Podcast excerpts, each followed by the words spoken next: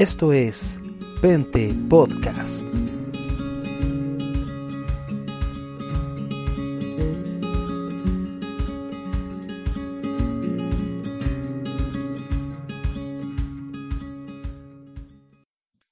Bueno, hola queridos parroquianos, parroquianas de las distintas plataformas en las cuales está saliendo este, este pequeño directo, ¿ya?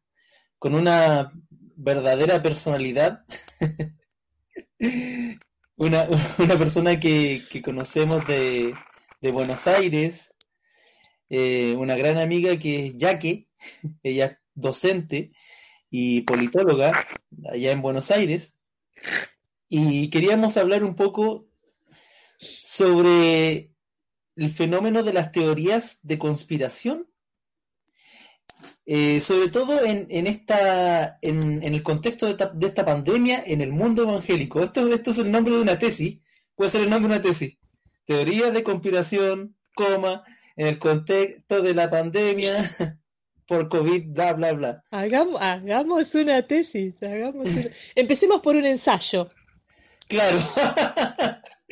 Es, es un, es un ensayo sobre, eh, sobre lo que dice, básicamente. Pero es re importante ver esto porque tú eres cristiana. O sea, esto- yo generalmente entrevisto a gente cristiana.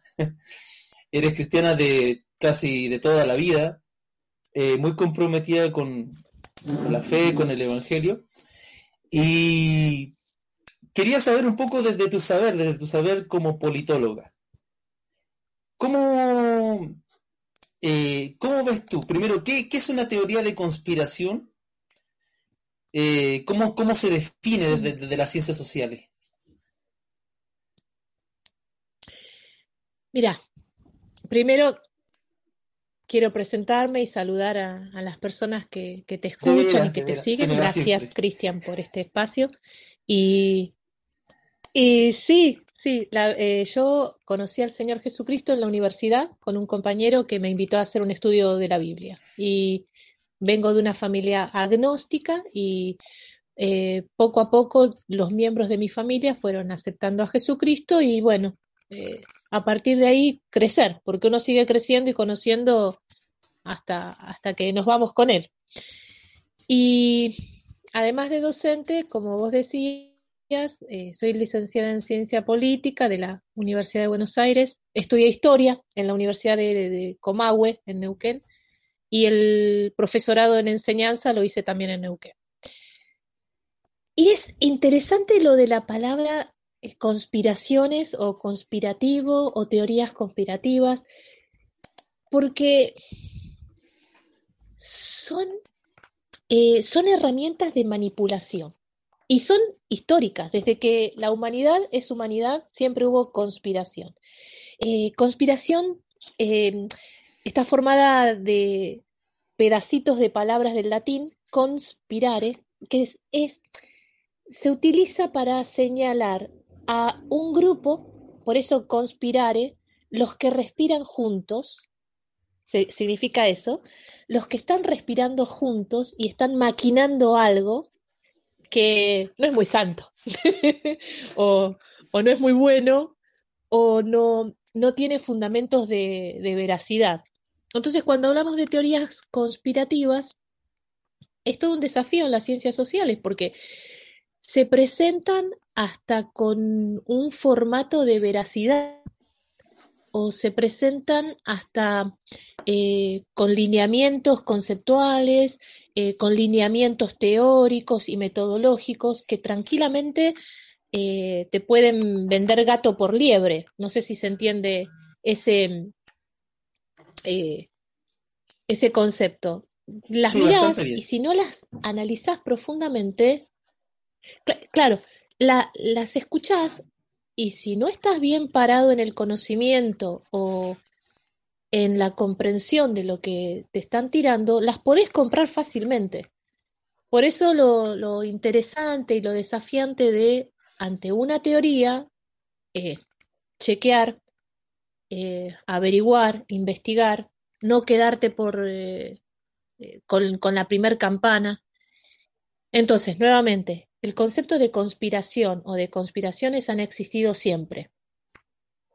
hasta por la construcción etimológica de las palabras, los que respiran juntos para decidir o hacer algo. El, el tema es que hoy por hoy los medios de comunicación masivos son más masivos y más rápidos.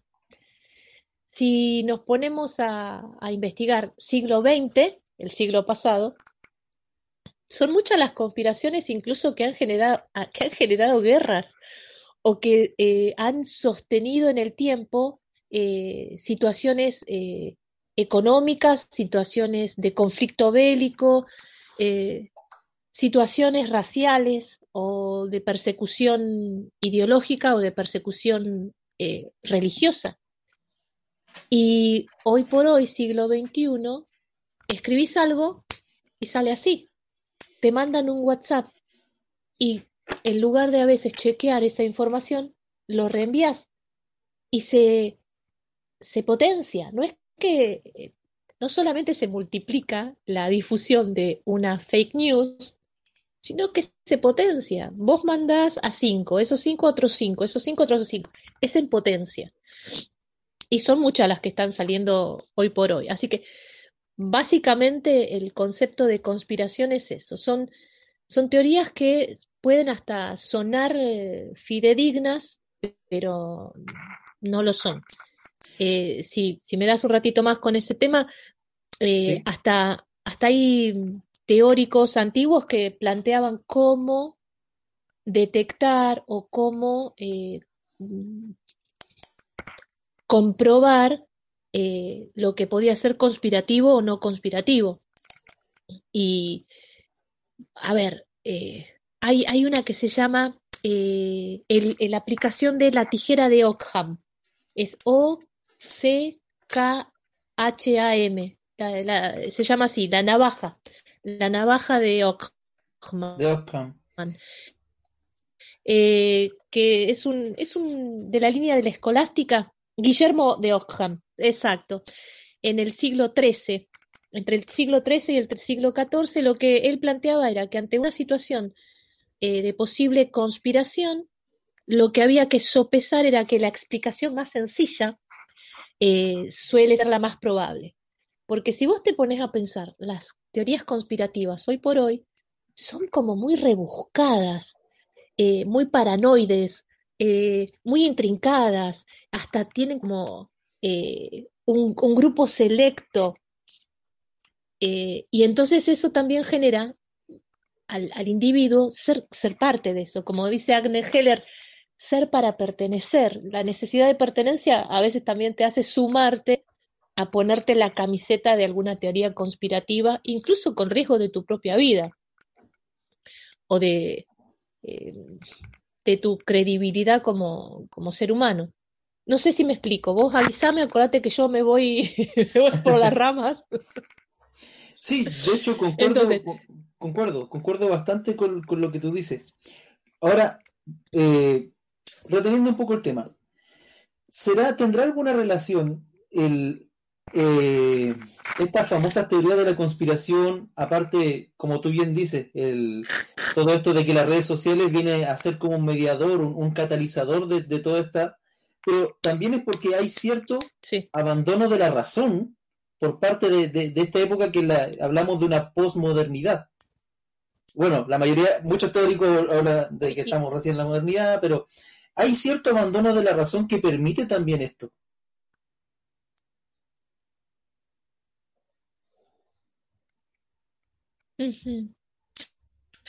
Porque son tiempos también en los que eh, minorías que detentan el poder político, ideológico y económico a nivel global, les viene bien eh, el manejo de las masas. Eh, hay un material de Freud que es Psicología de las masas y totalitarismo. Es interesante porque cómo se maneja al grupo, a un masificado, que pierde conciencia individual y pierde en esa masificación el raciocinio. Hay una frase que a mí me gusta mucho, que es la que dice, fe que piensa, razón que cree como cristianos tenemos que estar buscando el equilibrio entre una fe pensante y una razón abierta al, al creer. Por eso, fe que piensa, razón que cree. Y no es fácil, porque es mucho más fácil pensar que todo tiene que ver eh, con un manejo desde lo cósmico. Y porque de alguna manera nos quedamos así, responsabilidad también. Estamos dejando de lado la, veracidad bíblica. Claro, claro. Como esas líneas que te dicen, ah, no, lo hace porque el, el innombrable hizo que golpeara a, a su familia. No, hacete cargo. Fuiste violento, sos responsable de esa acción violenta hacia tu familia, no es el diablo, sos vos. Hacete cargo de ese pecado, de esa ofensa, de esa situación violenta. Es fácil la pelota a otro. Por eso también las teorías conspirativas eh, tienen buen, buen terreno fértil en, en, las mentes que prefieren eh, una respuesta complicada o una respuesta paranoica o alguien me quiere estar manejando.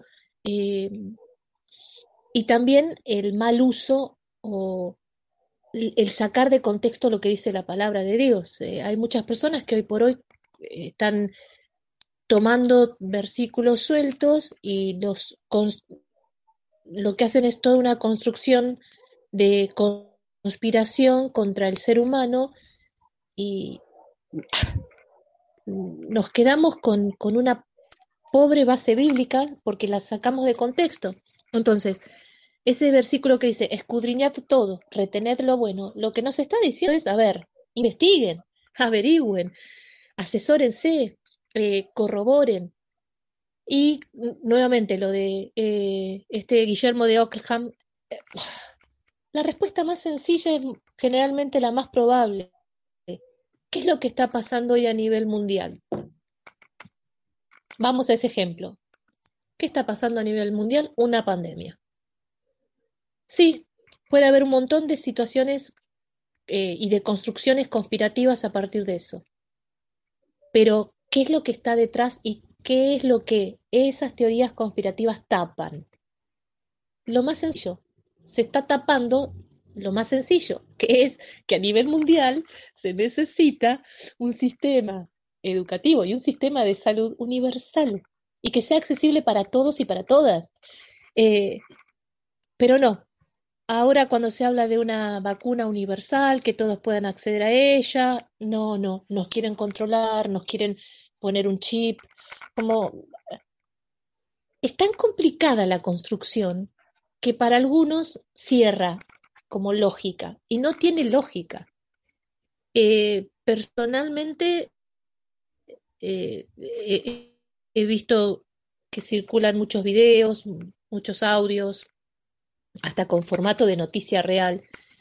Eh, y lo que no se toca es lo, lo simple y lo sencillo, que necesitamos un sistema de salud a nivel local, a nivel nacional, a nivel continente, a nivel mundial y no lo tenemos. ¿Te acordás lo que eh, Macron, el presidente sí, de Francia, lo primero que dijo fue, perdón, el matecito, eh, fue que esta pandemia había dejado, había dejado expuesta la necesidad que tenían los franceses de un sistema de salud eh, más accesible. Y mira que los sistemas de, el sistema de salud que tiene Francia es bastante, bastante abierto, bastante cuidadoso. Eh, ¿En qué país vos ves mayor cantidad de fallecidos? En Estados Unidos, donde el sistema de salud es un sistema muy exclusivo y muy excluyente. Entonces, ante las grandes teorías de conspiraciones que se están tirando o que nos están asustando o que quieren manipular el ánimo del pueblo evangélico desde el miedo, a ver, donde hay amor no puede haber temor. Morir nos vamos a morir, pero también apelemos cuidado, a la conciencia, al decir, ¿qué pasa con el otro? Eh, y lo más sencillo es en realidad el problema es que no tenemos una, infraestructura o un sistema de salud que sea universal. No sé si en, tu país pasó, pero en, el, en Argentina nos pasó hace unos años que se puso un sistema de eh,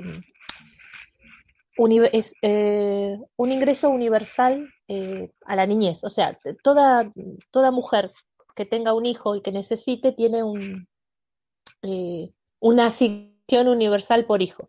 La AUH, asignación universal por hijo.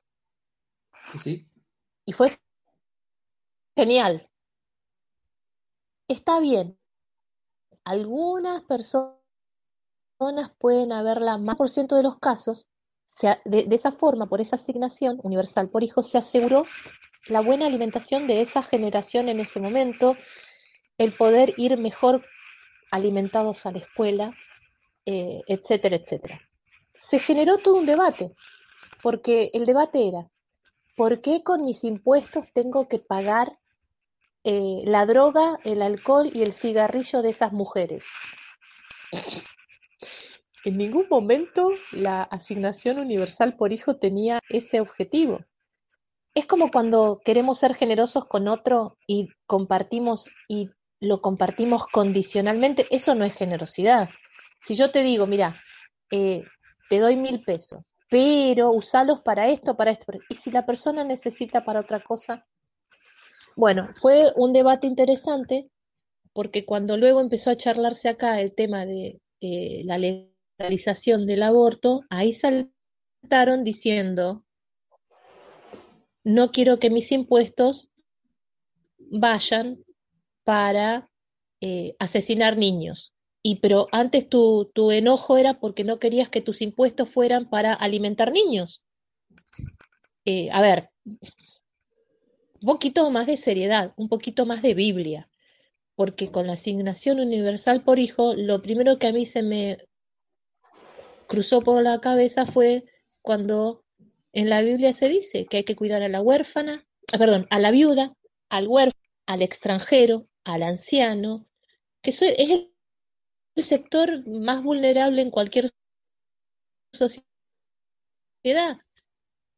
Eh, especialmente los cristianos evangélicos tendríamos que haber alegrado, nos tendríamos que haber puesto felices de que hubiera ese tipo de asignación, pero no, era conspirativo, era para eh, pagar eh, la crianza de niños que nacían de mujeres solteras. Eh, va a sonar medio, no sé si tragicómico, pero no sé si te pasa a vos que lo primero que se me ocurre es, ¿qué diría Jesús? O, ¿qué, reacción tendría Jesús con respecto a este tipo de, reclamo, con respecto al uso de nuestros impuestos, o cómo nos enganchamos con teorías conspirativas, o, cómo nos cómo somos tan fáciles de manejar y de manipular. Hoy más que nunca los medios de eh, primus inter paribus, no, no, todo. Eh, y desde ahí se manejan un montón de cosas. Y las conspiraciones están dando resultado a los pequeños grupos de poder eh, global. qué? ¿Estás ahí? Tomando mate. bueno, mira, eh, aquí esas son políticas progresistas y, las políticas progresistas siempre han tenido eh, esa... Antiguamente siempre estuvieron los cristianos, de hecho, aquí en Chile los cristianos han tenido, los evangélicos, eh, generalmente, no todos, una posición bastante reaccionaria frente a los cambios de la modernidad por decir lo que nos pasó, que yo viví esa experiencia cuando comenzó la ley del divorcio aquí en Chile, que fue, eh, creo que fue Ricardo Lagos quien, quien, comenzó, quien la promulgó, eh, si mal no me equivoco. Y frente a eso, claro, hablaban del, del, detrimento de la familia, de que la familia se iba, se iba a ir a la, no sé, iba a desaparecer. ¿Y qué pasó? ¿Y qué pasó? Nada, pues nada. Pues nada, finalmente se dio una, una opción para que la gente no se estuviera matando o no se estuviera haciendo daño hasta el final de sus días, por una concepción arcaica y no bíblica de las relaciones humanas. Porque, eh, y no, no, Además, el divorcio es un concepto que está en la Biblia. Claro. Eh, yo creo que hay también conspiración en la manipulación de, de las escrituras. Y eh, por eso la importancia de conocerlas. Si, si vos vas al cine y ves la película de forma directa, la vas, la vas a disfrutar. Pero si te la cuentan, te la van a contar siempre desde la posición del que la vio. Y, y no, no, es como cuando comes algo rico, no es lo mismo si vos lo comes regurgitado por otro. Eh, Contrasta lo que se está viendo a la luz de los tiempos con, con la luz de la, de la Biblia. El ejemplo que vos diste del divorcio, acá también. Eh, fue todo un tema. Hasta que eh, empezó en, el, en, la mesa de debate el concepto de, a ver, eh, que nosotros tengamos un concepto de fe no significa que tenemos que imponérselo al resto de la sociedad árabe, haya una imposición a rajatablas de vida o muerte con respecto al Islam hacia los que no comparten esa creencia y nos escandaliza, ¿por qué queremos hacer lo mismo? Claro. Eh, la sociedad es una sociedad plural, eh, eh, es multifacética. Eh, en el momento en que quieran faltar, faltar el respeto a mi posición, a mis creencias, ese es otro tema. Pero por eso lo bueno que exista la libertad de culto. Claro. Y así con un montón de cosas, pero terminamos siendo reaccionarios en lugar de ser proactivos. Qué bueno hubiera sido en, en mi patria que eh, la propuesta de, una asignación universal por hijo o una asignación universal hacia las viudas, eh, hacia los ancianos, hubiera surgido de una propuesta em, de, de la iglesia evangélica. Vos decís, ¿qué puede ser? ¿Por qué está girando tan profundamente a una derecha deshumanizada? E, el ejemplo de hoy por hoy eh, que muchos toman el discurso de que hay, que hay que cuidar la economía porque si no vamos a salir después y vamos a morir de hambre y no vamos a morir de, la enfermedad. En nuestro país eh, tenemos eh, 2.800 fallecidos. Estoy, estoy redondeando. 2.800 fallecidos. Para la misma época empezó en Estados Unidos que ya tiene 100.000 fallecidos. Obviamente, la población en Estados Unidos es mayor que la población en mi país, pero en proporción, en proporción por millón de habitantes, eh, nosotros tendremos eh, un uno a, eh, a casi 100 que, que hay en Estados Unidos. Y uno dice, bueno, pero ellos están priorizando la economía. ¿Y pero la economía cómo se mueve? Se mueve con personas. Si todos, vamos, todos los países vamos a salir de esta crisis pandémica y la economía de guerra la vamos a tener todos los países. Tengas o no tengas mayor o menor cantidad de fallecidos, la economía global va a impactar en tu país, tengas o no tengas cantidad de, de fallecidos. Avísame si me estoy explicando.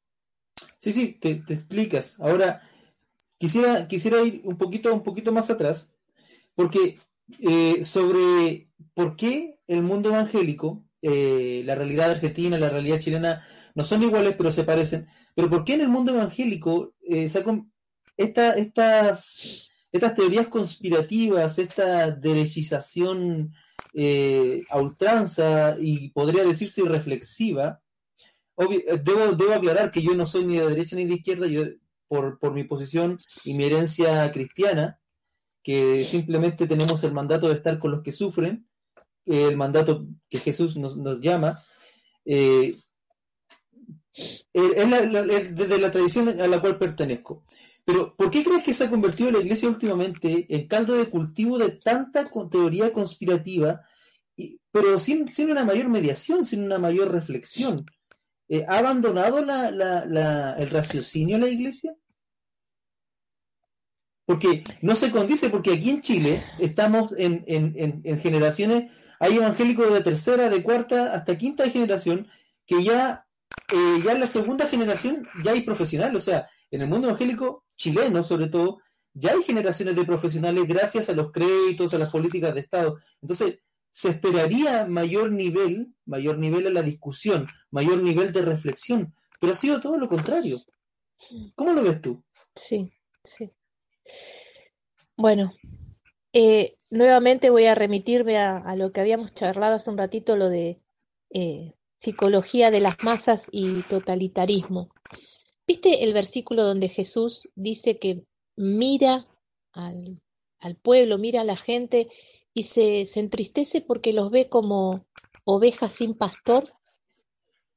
Y la oveja es tonta, y la oveja se siente segura yendo con la corriente, eh, el contexto de masificación también da un contexto de seguridad, de respaldo. Eh, incluso el no tener que pensar te genera alivio, porque alguien te dice lo que tenés que pensar.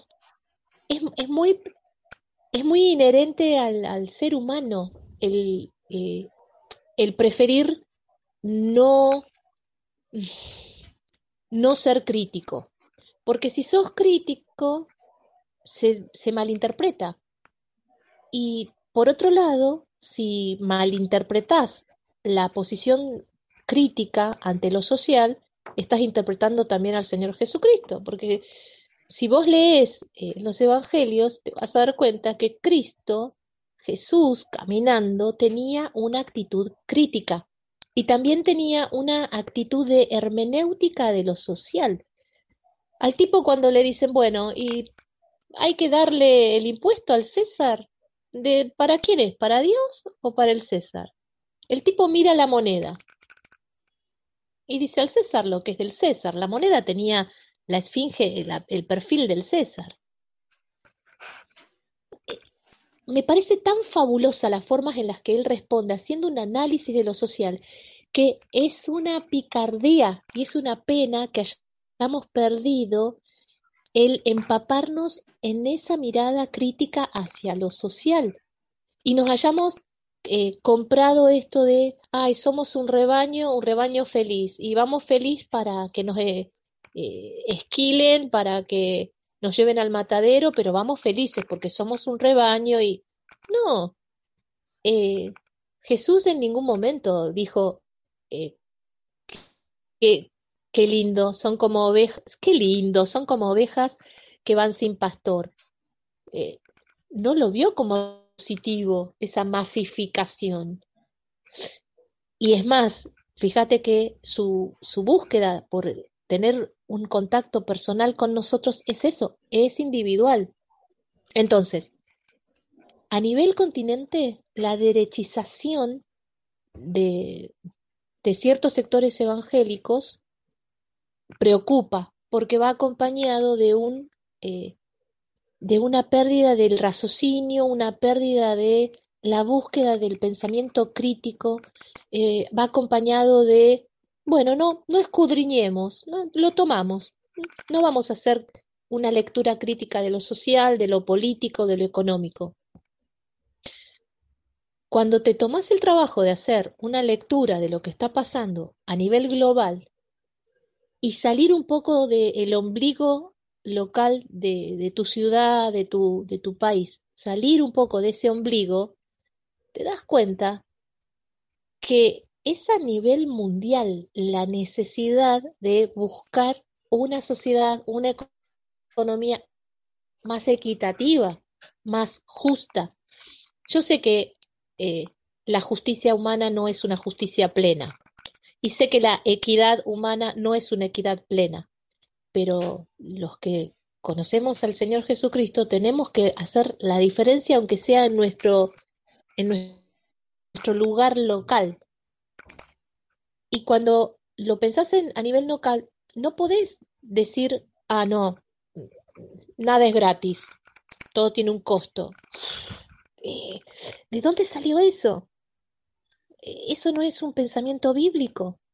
Por más que agarres el versículo que agarres y lo quieras apretar y lo quieras eh, contextualizar, no hay ningún versículo que justifique una economía de mercado eh, lacerante, eh, exclusiva y excluyente de las mayorías.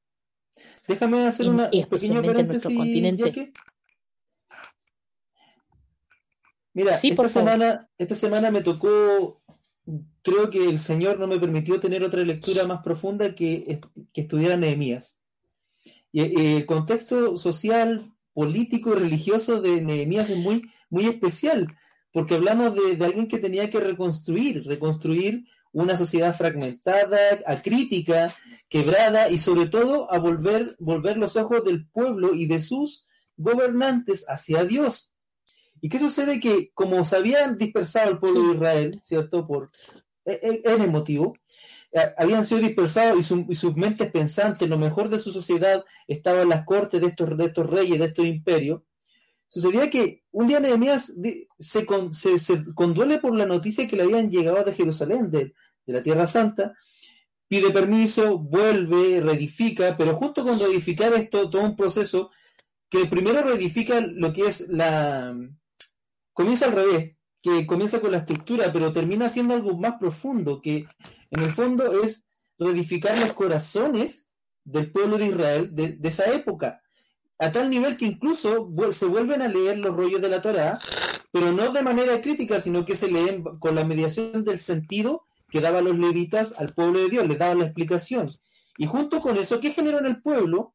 Generó, oye, hay fiestas, hay observancias que habíamos dejado. Una de esas observancias que, que aplican, que se volvieron a retomar, es, el tema del jubileo, que es una medida que está en la Torá, en el Antiguo Testamento, que describe que nada puede ser para siempre de nadie, que todos debemos tener un descanso, que cada cierto tiempo las deudas deben ser olvidadas, que debe ser redistribuida la tierra, perdonada, y todos debemos al menos cada cierto tiempo descansar de, esta vorágine que significa vivir en sociedad, con todo lo que implica. Entonces, Dios me, eh, creo que me, creo que por ahí va eh, una lectura bien interesante, porque lo que pasa hoy en día es que las escrituras, es que una lectura correcta se ha olvidado. Es como que hay, hay, una, hay una decadencia bastante grande dime se, ¿qué, eh, se ha dejado de leer en, en su contexto macro y se toma algunas cosas sacadas de contexto y se aplica a lo micro. Si la Biblia no la tenés presente como un todo, más allá de que son 66 libros, no son individuales, tienen una, tiene una consistencia, una coherencia y una cohesión que es divina. Y tiene esos hilos de oro que van desde tapa a tapa sosteniendo que no haya contradicción. Por eso cuando alguien dice, bueno, pero la Biblia qué es? Eh, la, escribieron hombres. Sí, pero está inspirada, está inspirada por Dios. Por eso la, lo perfecto que es como texto. No eh, bueno, no sé si te conté alguna vez que una de las cosas que hizo que yo aceptara al Señor Jesucristo fue, pues yo vengo de una familia de clase media, soy segunda o tercera generación de, de personas que han, que han estudiado, eh, mis hermanos también tienen títulos universitarios, eh, nunca tuvimos, gracias a Dios, necesidad, una buena relación entre mis padres, entonces vos decís, siempre pareciera que para aceptar a Cristo tenés que estar en la peor de las peores. Y no, todos necesitamos, claro, todos lo necesitamos, a Dios estemos como estemos. Bueno, una de las cosas que a mí me rompió la cabeza fue la coherencia y la cohesión de la Biblia. No hay por dónde encontrarle contradicción, porque eh, se, se respalda a sí misma. Entonces, cuando vos dijiste lo del jubileo, no sé cómo es el sistema en Chile, pero nosotros acá tenemos el sistema que se llama jubilación. Durante toda tu vida laboral vas aportando a una caja jubilatoria. No es una caja de pensión. la caja de pensiones es otra cosa. La, la caja jubilatoria vas aportando y eso, cuando vos tenés cierta edad, en, según la profesión, si es una profesión que demanda mucho eh, física o emocional o intelectualmente, eh, la edad depende. Y por ejemplo, en el gremio docente nosotros tenemos dos cajas, nos descuentan dos cajas, la caja jubilatoria y la caja complementaria, que eso fue un logro de los docentes en Argentina, porque lo que queríamos era que los docentes ya jubilados tuvieran una mejor, una mejor jubilación. Entonces, al, al descontarme de mi salario actual una caja complementaria, los actuales jubilados docentes tienen un mejor porcentaje en su, en su jubilación. Es del 85 móvil. O sea, oh. no reciben un sueldo del 100%, sino que reciben del 85% móvil porque, y en un futuro, cuando yo, Dios mediante, me pueda jubilar, va a pasar lo mismo. Los que están en función, en, en vida activa, laboral, estarán cuidando a los que ya están en una vida laboral pasiva. ¿Qué, más, ¿qué, ¿Qué concepto más hermoso que cuidar a nuestros ancianos? ¿Me vas a decir que eso no es bíblico? Jubilaciones tiene que ser jubileo, tiene que ser júbilo, tiene que ser alegría, no tiene que, ay, eh, llegar a la jubilación para pagar los medicamentos. Eh, me acuerdo de Christine Lagarde cuando dijo una vez, esa mujer es nefasta, es, ah, eh, es nefasta. Cuando dijo, los viejos están durando mucho. ¿Qué quiere? Ah, claro, ya, ya, ya está, ya, ya fueron activos, fueron productivos, ya está. Que duren cinco años más y listo. Eh, son un riesgo para la economía mundial. ¿Cómo riesgo para la economía mundial nuestros viejos? ¿Qué le pasa a esa mujer? Pero bueno. Eh... Ya que mira, te voy a contar un chiste. Te voy a contar un chiste. bueno, dale. aquí en Chile, aquí en Chile el sistema de AFP es privado, es decir, te, descuentan, ¿cierto? Pero, mira, se ah, no, no, se, no se sostiene desde el Estado. No es sostenido desde el Estado. Son nuestros aportes que los sacan, van a, van a una empresa privada. Sí. Esa empresa privada la administra, la, la invierte. Ojo, ojo, las ganancias sobre esas ganancias nos da un pequeño porcentaje y las pérdidas las pagamos nosotros. Y ahora estamos, por, estamos celebrando, estamos todos celebrando porque lo máximo que le hemos sacado a la AFP ahora que estamos en tiempo de pandemia, donde no hay plata, es que la, se abrió la posibilidad real de poder retirar un, un 10%, un 10% de tus ahorros para poder paliar esta pandemia porque aquí económicamente está haciendo eh, desastre. Pero te cuento más grande el chiste porque esto es un cuento, un chiste sobre un chiste. Y el cuento es el siguiente, es que, ¿y sabes por qué llegamos a presionar sobre eso? Porque el presidente de, no le encuentro la, gracia, no, no, le encuentro la gracia todavía. Es que, sí. Es que esto es icónico porque, ¿sabes por qué? Porque el presidente nos está ofreciendo préstamos. Para, para paliar la pandemia, préstamos. Nos estaba diciendo, y ahora lo, máximo que ganamos fue que nos prestaran, porque esa plata que van a sacar de la FP es como una especie de préstamo, de nuestro propio dinero. Es decir, que nuestro gobierno actual no tiene una lógica en Chile solidaria, sino que la lógica siempre ha sido mercantilista. Y entonces, todos riendo, todos celebrando. los más vulnerables hoy por hoy. No. Oh. No. es que yo me río. No, no, no. Claro. No, no, no, no. Quiero ser, a ver, Cristian, yo quiero ser muy respetuosa con, con el pueblo chileno, pero me da mucha tristeza. Porque, a ver, eh, y aparte es muy, muy simple, es un sistema muy simple. Acá, trabajes en el sector público o trabajes en el sector privado, lo que te descuentan de tu salario va a un fondo que te pertenece. Nadie va a estar arriesgando eh, mi jubilación en, en inversiones nadie va a estar haciendo bicicleta financiera con mi jubilación, sino que mi jubilación va en forma directa a los que ya están en, en actividad pasiva. A ver, supongamos que son 100 docentes trabajando y hay 10 jubilados. Lo que nos sacan a cada uno de esos 100 docentes sostienen a esos 10 jubilados. Y luego lo que también tenemos eh, es el, eh, el. Nosotros en Argentina tenemos 13 sueldos en el año, no tenemos 12.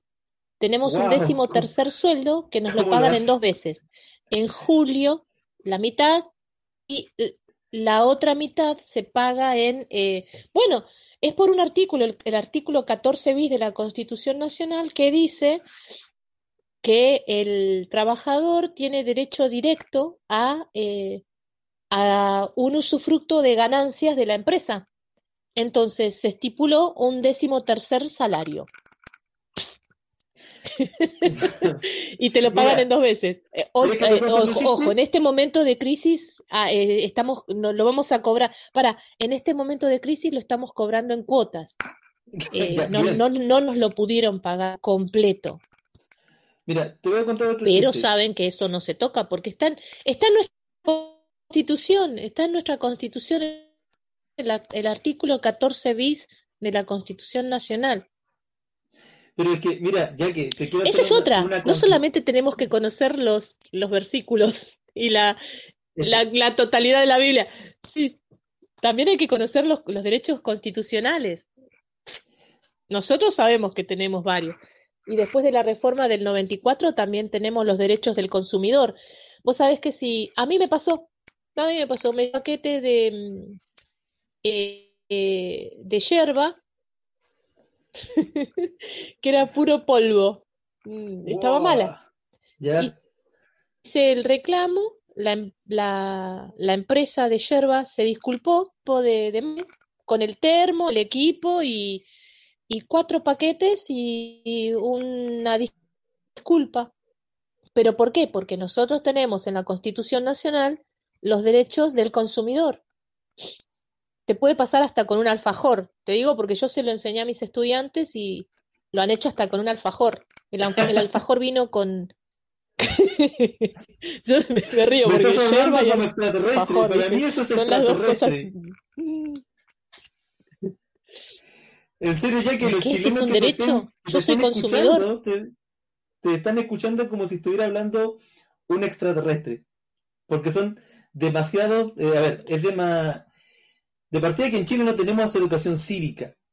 Y la poca educación en historia y geografía se fue cortando. Y se fue limitando la educación. ¿Y cómo aprenden la constitución?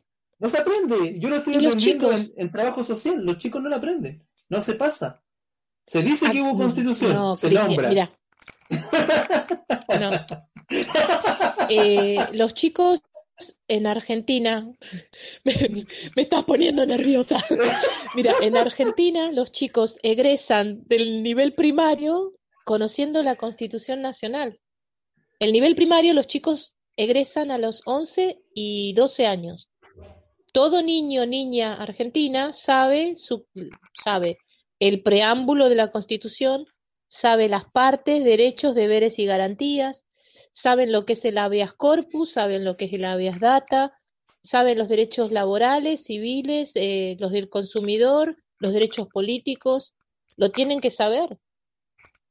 Porque, a ver, el, el Estado somos todos. El Estado no pertenece al mercado. El Estado somos todos nos fuimos de tema. Totalmente. Pero bueno, las conspira... Bueno, pero, parezco eh, propagandista de... Pero ojo, en Argentina nos, nos, quejamos, ustedes nos conocen, nosotros nos quejamos de todo, pero así también las cosas se, se logran. Nótese eh, que ya que vive en, eh, vive en Buenos Aires, es porteña. En la ciudad, ciudad autónoma de Buenos Aires, sí, sí. Y los grandes logros que, hemos tenido y que, no, ha, no, ha, sido fácil ha sido eh, con la constancia, con, también con eh, la valoración hacia nuestros sindicatos. Es importante tener sindicato, es importante tener un gremio. cómo fue que los docentes logramos el tema de la caja complementaria para los jubilados haciendo el aporte nosotros, que el anterior presidente, Mauricio Macri, nos criticó diciendo que teníamos una jubilación de privilegio. Y la jubilación de privilegio acá la tienen senadores y, el Poder Ejecutivo, que se las quieren sacar y se las tienen que sacar porque no se la merecen. Porque en realidad ellos son empleados nuestros, trabajan para nosotros. Y nosotros, la caja complementaria, no es un, no es un privilegio, es una entrega solidaria de los docentes que estamos trabajando hoy en el sector privado y en el sector estatal, solidariamente pagamos dos cajas jubilatorias para que los jubilados actuales tengan un 85% móvil. Eh, y funciona, porque en algún momento todos vamos a ser jubilados, en algún momento yo voy a estar jubilada, entonces, ¿qué mejor ser solidaria? y pensando esto del kit pro quo, eh, yo soy solidaria, el otro va a ser solidario, construyamos una sociedad más solidaria. ¿Y más bíblico que eso? De hecho, eso, es lo, que me llama la atención de los evangélicos de derecha de ahora, estos chicos jóvenes que se meten a estos, estos movimientos libertarios, ya que hay un partido republicano en Chile, republicano, en Latinoamérica y libertario. ¿Cómo puede ser eso? Que plantean menos Estado, eh, más economía, qué sé yo. Ahora, lo interesante en esto es que... Pero es que la, la no, no, no, es que es, contradictorio, es contradictorio, Cristian. Si la palabra republicano, la palabra republicano va eh, en contexto con el concepto de Estado. Si república es la división de los poderes ser república significa que tenés divididos los, los poderes, el ejecutivo, el legislativo, el judicial. El ejecutivo gobierna y ejecuta, el legislativo elabora las leyes, promulga, el judicial las aplica. Acá tenemos en la Ciudad de Buenos Aires un cuarto poder que es el colegio de la magistratura. Pero bueno, no importa. Pero siempre con la conciencia de que trabajan para nosotros y el Estado somos nosotros. Porque si el Estado construye una ruta, la ruta es para nosotros. Eh, si construye hospitales, los hospitales son, es para nosotros.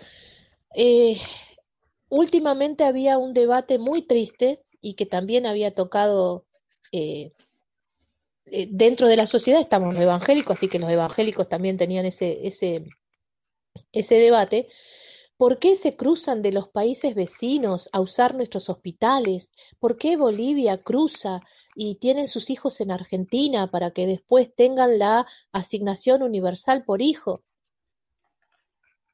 Y para mí es un, orgullo, si está en nuestro, preámbulo de la Constitución Nacional y todo hombre que quiera habitar el suelo argentino invocando la protección de Dios, fuente de toda razón y justicia. Eh, ¿cuál es el problema? ¿Cuál es el problema? Y el problema cuando los invitas a que empiecen a indagar es que no en todos lados el acceso a los hospitales o a las escuelas es gratuito, libre y laico. Acá vos tenés la opción estatal. Vos sabés que yo trabajo en gestión privada, pero también he trabajado años en gestión estatal. Vos podés decidir. Y la gestión estatal es a veces mucho mejor que la gestión privada. Eh, ¿Cuál es el problema de garantizar? Yo no, no, no, soy totalmente estatista. Tiene que haber una opción para el que quiera mandar a sus hijos a una escuela, a una escuela confesional, porque la escuela estatal tiene que ser laica, porque tiene que poder ir un chico de una familia agnóstica, de una familia atea, de una familia judía, de una familia musulmana, de una familia evangélica, de una familia católica, eh, budista. Si la sociedad es pluralista y es multifacética, tiene que haber una, una garantía desde el Estado, que todos somos el Estado, para que puedan acceder a la educación.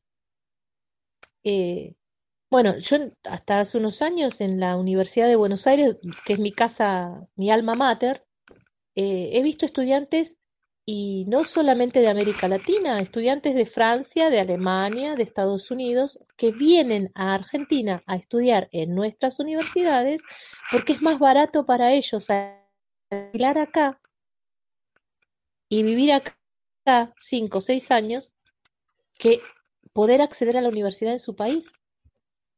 En Estados Unidos tengo una familia conocida que el hijo eh, fue chiquito, fueron chicos, cuando el nene era chico allá, eh, se nacionalizó y para poder acceder a la universidad, primero se enlistó en estos grupos militares que tienen y que los mandan a diferentes partes del, del globo para asegurar la paz. ya. sí, en, los Marines. Eh, fue, fue irónico, fue irónico. Eh, ¿Qué necesidad de estar metiéndote en el país de otro porque sos Capitán América? ¿Qué sos? Bueno, y este pobre pibe eh, se, se enlistó, vivió cosas espantosas porque, claro, a ver, hay que andar patrullando para sostener la paz en Medio Oriente, cuando si te pones a, estudiar un poco te das cuenta que, eh, bueno, no me voy a ir de tema. Pero para poder ir a la universidad, el pibe terminó. No, no, no. Yo te dije, yo te dije que me, me tuvieras una línea. Volvamos al tema. La pregunta era, ¿por qué es tan fácil la construcción de las conspiraciones? No, no, no, mira, eh, tranquila, tranquila. Es fácil cuando, cuando te fui, cuando te fuiste de la base bíblica eh, y cualquier cosa, te, ¿viste el versículo que dice que te lleva como eh, como arbustos por el viento. Y si no tenés raíces, y sí, el viento te va a hacer eh, arremolinarte por todos lados. Eh, no, no vas a tener un, un enraizamiento en la palabra. Cualquier teoría conspirativa te va a llevar. ¿Te acuerdas cuando salió el tema de Dan Brown, el código da Vinci? Wow, sí, sí. Bueno, yo me acuerdo de haber escuchado a cristianos evangélicos, por lo menos de, autodenominados así, que habían puesto en duda eh, la crucifixión de Cristo y que Cristo se había bajado y que Cristo había ido a vivir con su familia a, la India. ¿Qué? ¿What? no, me, me, rompiste toda la redención. Claro. ¿Qué parte no entendiste? ¿Pero por qué? Porque un muy buen escritor de ciencia ficción te hace una teoría creíble. A ver, con eso vamos a terminar eh, creyendo que existe Drácula de Bram Stoker porque el tipo fue muy bueno escribiéndolo. Mira, te cuento, yo eh, cuando era pequeño llegó a mis manos los libros, no sé si te acuerdas de los caballos de Troya que era una ficción de JJ Benítez sobre yo soy más grande ¿Cómo? Se cortó, ¿no? Ah, Yo soy mucho más grande que vos, no, no, no los escuché, no, no, no los conozco. Aquí en Chile fueron populares a finales de los 80. Los caballos de Troya. De Troya. Es una ficción sobre unos militares norteamericanos que, o sea, no militares, militares que hacen eh, una máquina del tiempo. En la que Caballo de Troya 1 me la leí cuando tenía unos 10, 12 años un libro gordo que habla sobre la ficción de que se encontraron con, llegaron a Jerusalén y se encontraron con Jesús. Eh, y te puedo, y yo en ese momento te digo que hasta lo, yo me recibí al Señor a los 19 años. Pero muchas de las teorías conspirativas de, de, o de las ficciones que uno encuentra en Caballo de Troya o de repente lo mismo apócrifo, las puede encontrar en ciertos, en ciertos sermones de ciertos pastores pentecostales y que se escuchan hasta el día de hoy. Y es porque, porque mira, te cuento, yo, yo, yo soy de cuna, o sea, no de cuna, pero mis bases son pentecostales, ¿ya? Pero yo conocí, el, me, me hice anabautista y finalmente como anabautista pude tener un piso, una historia, una identidad en Cristo. ¿Por qué? Porque se, nos hizo mucho énfasis en tener nuestra en el discipulado, en, identificarse con lo que, con Cristo, que Cristo no solamente había, claro, la muerte y la resurrección era tan importante, pero también había que seguirlo en la vida, ser discípulo. Y todo eso fue forjando, te puedo decir que recién a los, de los 19 que me convertí, recién entre los 27 y entre los 30, 35, que tengo 36, vine a, a formar mi identidad en Cristo. Y gracias a los estudios teológicos, qué sé yo, pero eso no le debiera pasar a nadie. Eso debiera venir de base de tu iglesia. Eh, bueno, exactamente. Por eso la importancia de tener grupos de oración, grupos de discipulado, grupos de lectura bíblica. Yo le agradezco a Dios. Bueno, también Dios te busca según sabe por dónde entrarte. Eh, yo le agradezco a Dios que fue a través de leer, de leer la Biblia, porque si fuera por el testimonio o por el ejemplo de personas evangélicas que yo conocía, eh, no. y no, no. Porque me mostraban un Dios del no, un Dios de eh, no, no bebe, eh, no tiene relaciones, no fuma, no baila, no, no escucha música que no sea...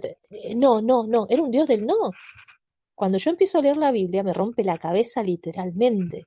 Fue un desparramo y después fue todo un proceso integral, porque no es solo que uno tiene una conversión intelectual, que fue en mi caso en su primer momento.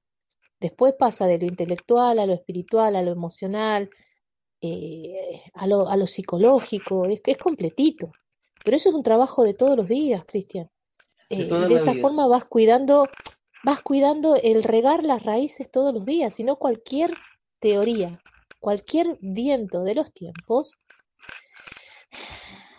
te mueve, te mueve como, como un yuyo, como, eh, como un pasto, como, como un arbusto seco sin raíz. Por eso, y nuevamente volviendo a la, a la derechización y todo esto, eh, es, es, atractivo, es, es, algo atractivo el pensarte parte de un grupo selecto. Mira, por ejemplo, eh, eh hace un, casi, va a ser un año, sí, va a ser un año, me tocó dar un taller sobre la justicia del reino, del reino de Dios y su justicia, en un campamento universitario de, de acá, en, se hizo en, en otra provincia, en, Rosario, en la ciudad de Rosario, en Santa Fe.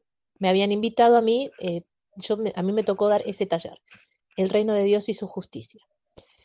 Y empezamos a hacer la charla, pero era muy interesante y esto yo lo podía analizar como cientista social, como eh, politóloga, porque era muy fuerte el concepto de propiedad privada. Y me llamó la atención, porque lo mío es mío y lo tuyo es mío. Eh, una cosa así. Y usé un, no sé si conoces ese, ese, esa viñeta donde hay tres muchachos uno que es alto, uno que es mediano y uno que es muy bajito, y que hay tres cajones.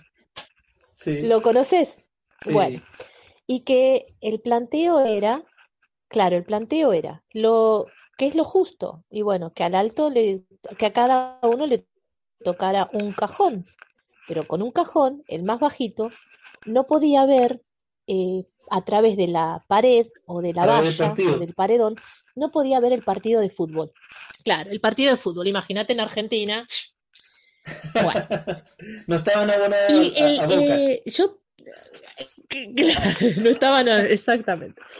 Eh, lo que yo no pensé era que iba a haber tanto debate, porque pensé que de entrada iban a decir, estudiantes de, de, esta generación, iban a decir, bueno, no, si el del medio con un cajoncito ve bien, el alto ya de por sí ve bien, denle dos cajoncitos al más bajo que no ve.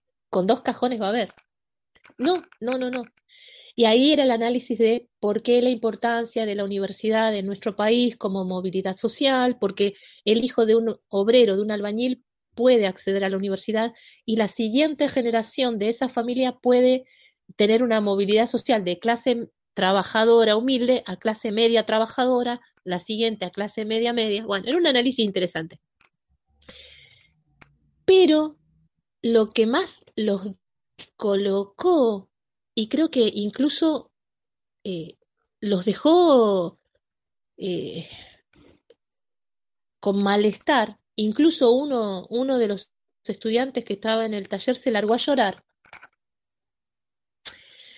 fue que para cerrar el taller yo les decía, bueno, pero llegamos acá, a esto que sería la justicia equitativa, humana, dos cajoncitos para el más bajo, un cajoncito para el que es mediano, pero ¿cuál es la justicia de Dios? Y ellos decían, bueno, que todos tengan un cajón o que uno tenga un cajón, el otro.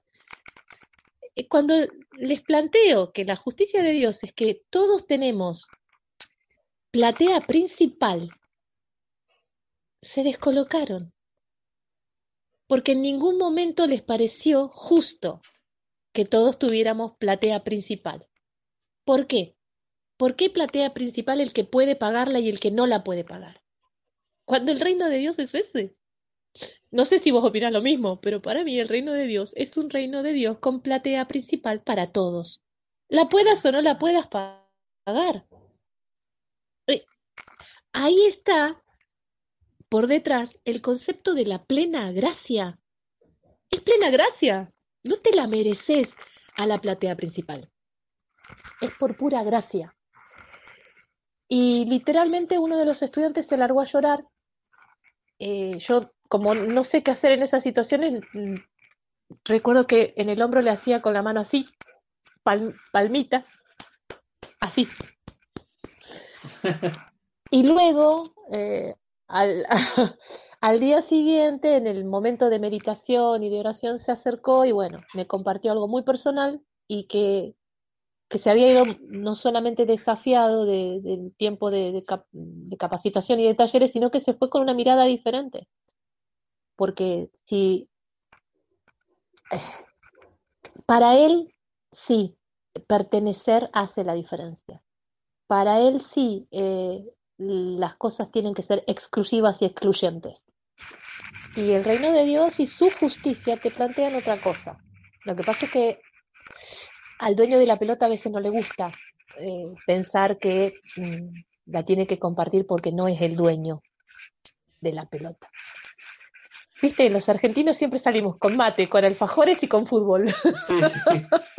Bueno, ya que llevamos ya una hora con once, y yo creo que por esta sesión, porque creo que esta es una invitación a, mantener otros diálogos, eh, estoy muy, muy, muy, muy eh, contento por, este, por esta ocasión donde podemos conversar de tantos temas, porque es necesario el diálogo, por lo menos yo, a mí una vez cuando estaba ya en, en ICEDET, en Buenos Aires, estábamos en un encuentro y nos dijeron, y bueno, que eh, estábamos celebrando el Día de la Paz, ¿cierto? Y, y, me preguntaron, ¿y Chile? Bueno, Chile está en democracia y paz, y yo les dije, eh, no. Y me quedaron mirando, pero ¿cómo? ¿No? Si ahora están, tienen presidentes, pueden elegir, y yo les decía, miren, a nosotros no se nos dijo no, nosotros, a ver, yo soy de una generación que vimos el proceso, pero la alegría se nos prometió y nunca llegó. Nunca llegó esa alegría para todos. Y después vino el eslogan crecer con igualdad con Ricardo Lagos y nadie creció con igualdad, sino que los mismos ricos siguieron haciéndose ah, ricos y, y, más ricos. Ahora, yo les dije, a nosotros simplemente se nos hizo, para nosotros los chilenos, los verdaderamente chilenos, la paz se resume en cállese. Cállese. Ay, qué fuerte. Cállese. Sigamos hacia adelante. Hay que trabajar. No importa quién llegue, quién esté gobernando, porque todos los días tenemos que trabajar igual. Entonces, cosas como estas no se hablan en la iglesia. No es común hablar que cristianos hablen sobre, eh, para bien o para mal, que, discutan esa, esa, esa, esa cultura que yo amé en Buenos Aires, porque después de los cultos de la iglesia menonita de Buenos Aires teníamos de repente debates, conversiones, o como, como en, el, en la tradición anabautista, el, el sermón es dialogado, es participativo, no es alguien que se para a decirte lo que tú tienes que saber, sino es alguien que habla de lo que el Señor le ministró mediante una lectura de la Biblia y lo comparte con los hermanos, entonces los hermanos añaden y comparten esa, esa percepción. Eso a mí me caló muy, muy Pero Cristian, si eh, si de ahí viene la palabra iglesia, iglesia viene de eclesia, que significa asamblea. En ningún momento la, la, iglesia era un monólogo de alguien que bajaba línea y bajaba eh, las pautas del pensamiento y del comportamiento. La iglesia es asamblea, nos sentamos y la linealidad viene bajada desde la palabra de Dios. Si la Biblia dice esto, bueno, ¿y cómo lo interpretamos? La hermenéutica social, esto de socialmente, ¿qué? ¿cómo leemos los tiempos? Está pasando esto, esto y esto. Bueno, nosotros sabemos que tenemos que cuidar la justicia social. Lo que pasa es que hay palabras o conceptos que han tenido tanta politización, que la política no es mala palabra, significa hombre en sociedad, que evitamos decirlas. ¿Quién mejor que la Iglesia de Cristo para sostener y defender la justicia social? Pero nos, nos, generaron tanto rechazo a ciertos conceptos que tomamos distancia por, por temor. Y, que no. dejémoslo hasta ahí. Sí. Dejémoslo hasta ahí para un próximo podcast, porque creo que esta, una de las claves del podcast, del, del, de la Biblia del podcaster, es dejar material para el, para el siguiente capítulo, enganchar. Y yo creo que con esto Así que muchas gracias, Jackie. Pero, pero decime que más o, más o menos entendió lo que estuvimos charlando, que era originalmente lo de las conspiraciones. Ay. Mira, de, hecho, de hecho, este yo te advertí, yo te dije. ya, se, deja de llamar Reforma Radical o este podcast y llamar Diálogo de Disperso. Totalmente, totalmente. Somos de la generación Prezi, ya no somos eh, PowerPoint.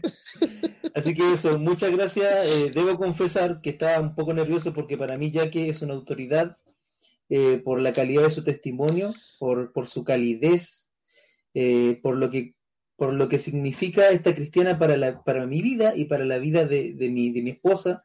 En un momento muy culmine de nuestra vida en Buenos Aires, ella fue la palabra del Señor para nuestra vida. Así que quisiera despedirnos eh, de todos nuestros oyentes, muy emocionado porque realmente, eh, en serio, escucharla a ella es escuchar, eh, es una riqueza, es una riqueza. Así que eso ya que muchas gracias por estar en este podcast. Te voy a invitar para las próximas, te voy a enviar una pauta una semana antes. Pero por favor. Sí, por favor. no, no te pierdas. Así que, uno, mira, la última palabra, la última palabra y cerramos este, este, esta emisión. Jackie. Eh, bueno, la última, quiero, quiero mandarle un cariño a tu, a tu mujer, a los chicos, que para mí son familia. Eh, es así, Cristian, ¿qué, ¿qué, querés que te diga? Te, eh, te mando un abrazo a vos, a las personas que nos vayan a estar escuchando y abierta a todo tipo de consultas, críticas, comentarios, porque de eso se trata, de, de cuidarnos en el crecimiento de, del Señor Jesucristo socialmente. Eh, hermanos, hermanas, cualquier cosa, avisen, eh, enriquezcanme, por favor. y gracias, gracias por esta oportunidad, Cris. Seguimos en contacto. Así que muchas gracias, Jackie. Eh, gracias a, a, los, a quienes nos están escuchando y viendo ahora en vivo. Y será hasta la próxima. Hasta luego. Esto es Pente Podcast.